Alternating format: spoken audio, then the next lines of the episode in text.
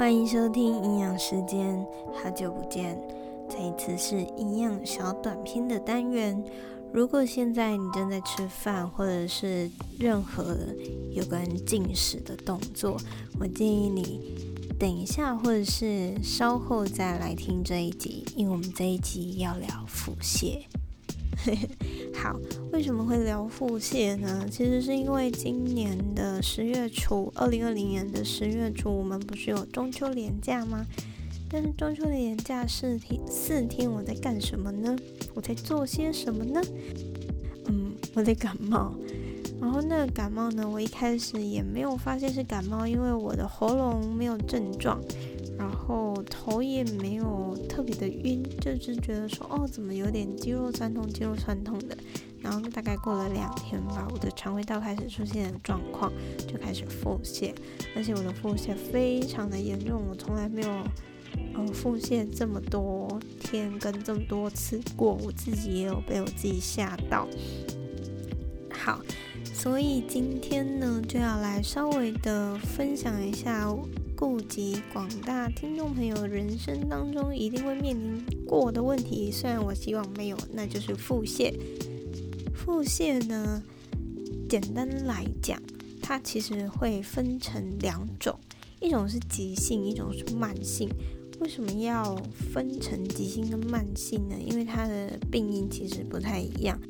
先来简单的说明一下，急性腹泻分成了几种原因。第一种就是像我刚刚说的，因为感冒引起的肠胃道症状；第二种就是因为饮食，饮食可能是因为它本身对于这个食物的不适应，像是典型的乳糖不耐症或者是其他的食物过敏；第二个就是嗯，像食物中毒，嗯食物。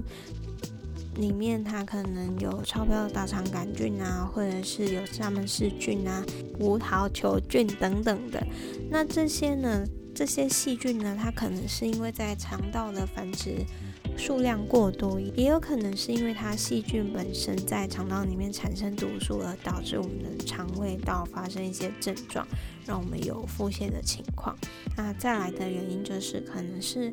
化学性的中毒，像是重金属砷啊、铅啊、汞啊等等的金属中毒原因，还有，嗯，我觉得不可忽视就是我们的心理压力、肠躁症。嗯，如果你比较容易紧张啊，比较容易压力呀、然后你就因为可能好像这阵子的工作、课业压力比较大，比较容易拉肚子，这可能也是心理的因素。再来，我就要来说明一下慢性腹泻。慢性腹泻其实真的分算非常多种，主要可以分成两到三个成因。第一个就是你的生活习惯，像你有没有酗酒，或者是你有没有滥用清泻剂。第二个就是嗯，本身肠道的疾病，像是嗯肠道黏膜的疾病啊，大肠癌啊，小肠癌啊。第三种就是代谢性的疾病。最典型的其实就是糖尿病患啦。如果糖尿病患他长期血糖控制不良的话，其实也蛮容易有神经的并发症。神经病变的并发症呢，就会导致我们可能肠道的蠕动变快或变慢啊。所以有一些长期控制不佳的糖尿病患者，他可能会有便秘或者是腹泻的情况。如果要改善的话，应该是要先从血糖控制下手。所以我刚刚有说，如果有腹泻情况的话，一定要先去看医生的原因，是因为要先从他的病因下去解决。那饮食的话，应该又可以注意一些什么样的事情？他的饮食原则又是什么呢？我们要先知道，其实腹泻它就是大量的水分跟电解质的流失，所以我们第一个就是我们要去除掉可能会造成腹泻的因子，第二个就是补充因为腹泻而流失的物质。所以这个时候急性腹泻的第一个阶段，我们还在严重腹泻的话，先不要吃任何的东西。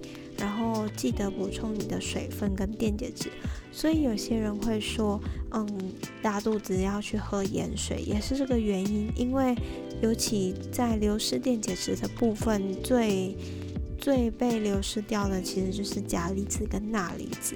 那等到我们的腹泻有稍微延缓一点，或是觉得你觉得身体状况比较 OK 了，这时候可以开始进食。进食的话，我建议的其实是低渣饮食。低渣的话，可以想就是纤维含量比较低的食物。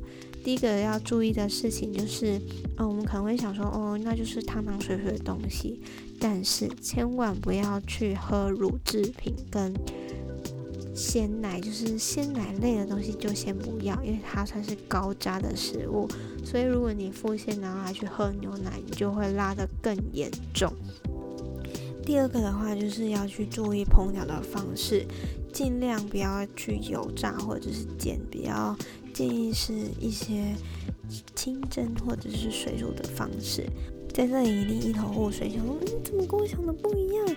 难道腹泻就不是只能吃白粥吗？No No No，其实你也有非常多的选择。不过在那之前，我要先做一个非常重要的提醒，那就是因为每个人腹泻程度不同，食物。其实是要渐进式的给予，并不是说哦，你好转了，然后我等一下讲的那些食物你就可以狂吃。其实食物的种类重要之外，你食物的量跟你进食的速度也是非常重要的。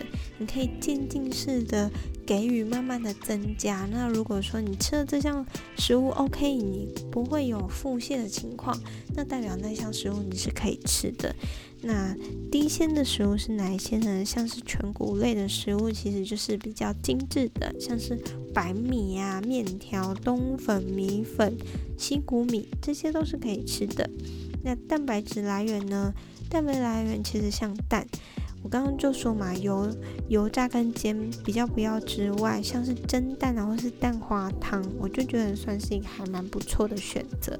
那豆制品的话呢，像豆包啊、生豆包哦，不是炸豆包，或者是豆干这些豆浆也不错，或者是你去皮的鱼肉啊、鸡肉啊，这些我也觉得是还蛮不错的蛋白质来源。蔬菜的部分，我建议是比较嫩的，或者是瓜类。瓜果类其实对于腹泻的朋友算是非常好，因为它没有太多的纤维，所以像蔬菜、大黄瓜、大黄瓜的部分，水果、木瓜、哈密瓜、西瓜。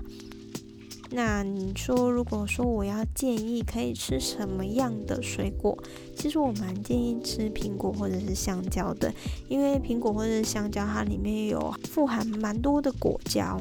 然后这些果胶呢是还不错的缓泻剂，就是让你的腹泻反而不会那么的严重。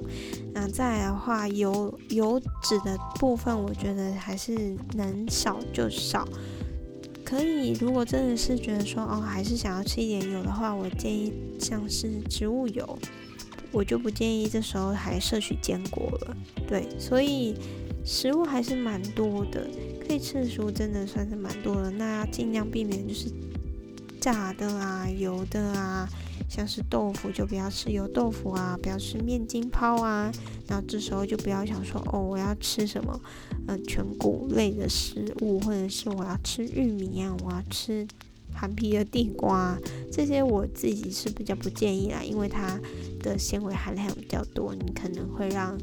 肠道需要花更多的力气去消化它，这时候就没有那么建议。